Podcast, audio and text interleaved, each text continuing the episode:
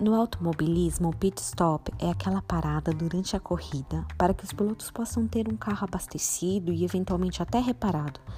Nesse momento, até os pneus podem ser trocados. Essas paradas, apesar de bem rápidas, são muito efetivas. Tem uma equipe preparada com todo o ferramental para trazer aquele piloto tudo que ele precisa para continuar. Alguns até fazem a opção de não parar, mas eles correm sérios riscos lá na frente de problemas de segurança. Dá para continuar indo rápido, mas no total risco. Esses pit stops marcaram a vida de muitas pessoas que encontraram Jesus. Zaqueu, por exemplo, era um homem sem reputação. Era considerado por todos um pecador, sofria bullying por dois aspectos. Era baixinho e cobrador de impostos. Dos baixinhos eu não vi muito preconceito na Bíblia, mas dos cobradores de impostos, só Jesus para amá-los, viu? Zaqueu quis ver Jesus e subiu numa árvore. É, Jesus olha para ele e diz: Zaqueu, desce daí. Hoje eu vou dormir lá na sua casa. Essa história você vai encontrar em Lucas 19. Esse foi um pit stop efetivo.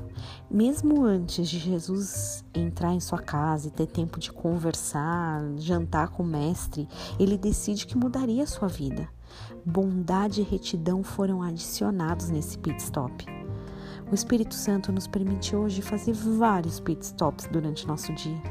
O pit stop vale para aqueles dias que estamos acelerados, cheios de trabalho, mas vale também para aqueles dias que a gente não tem coragem de levantar da cama.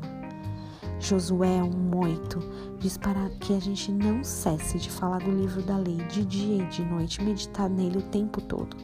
Tá lavando louça? Medita. Tá estressado com a bronca do chefe? Vai pro pit stop e medita. Tá entediado? Pit stop. Tá numa reunião? Traz as memórias, as verdades do Senhor. Às vezes sentimos o carro falhar e buscamos os combustíveis em lugares errados, em outras fontes. Em uma distraída no Instagram, uma notícia, uma conversa de WhatsApp. Tenta trocar pelo menos uma parte delas, uma parte dessas distrações por um pit stop efetivo. Hoje tem um pit stop importante. Se você puder, assista o culto às 18 horas no canal oficial do Ministério Verbo Vivo, tanto no Facebook como no YouTube. Que você tenha um domingo abençoado.